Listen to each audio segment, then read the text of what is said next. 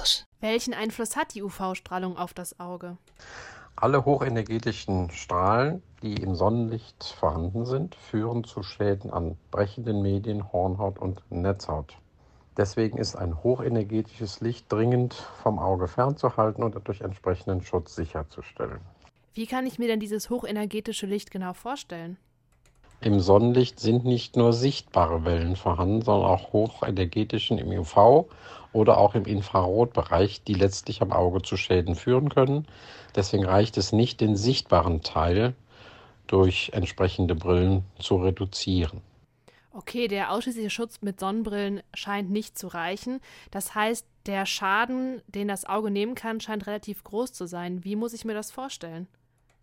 Hochenergetisches Licht an der Hornhaut führt zu starken Schmerzen. Die brechenden Medien können sich trüben und an der Netzhaut selbst kann es sogar zu Verbrennungen kommen, da die Linse im Auge das Licht auf die Stelle des schärfsten Sehens fokussiert, kommt es damit zu einem bleibenden Schaden.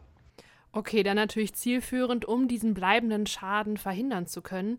Wie sieht der optimale UV-Schutz dann aus? UV-Strahlung sollte möglichst komplett vom Auge ferngehalten werden, da die direkte Bestrahlung sehr schädlich ist, letztlich aber auch die Reflexion von UV-Licht von anderen Flächen schädlich ist, sollte eine UV-schützende Brille das Auge vor UV-Licht schützen. www.kölncampus.com www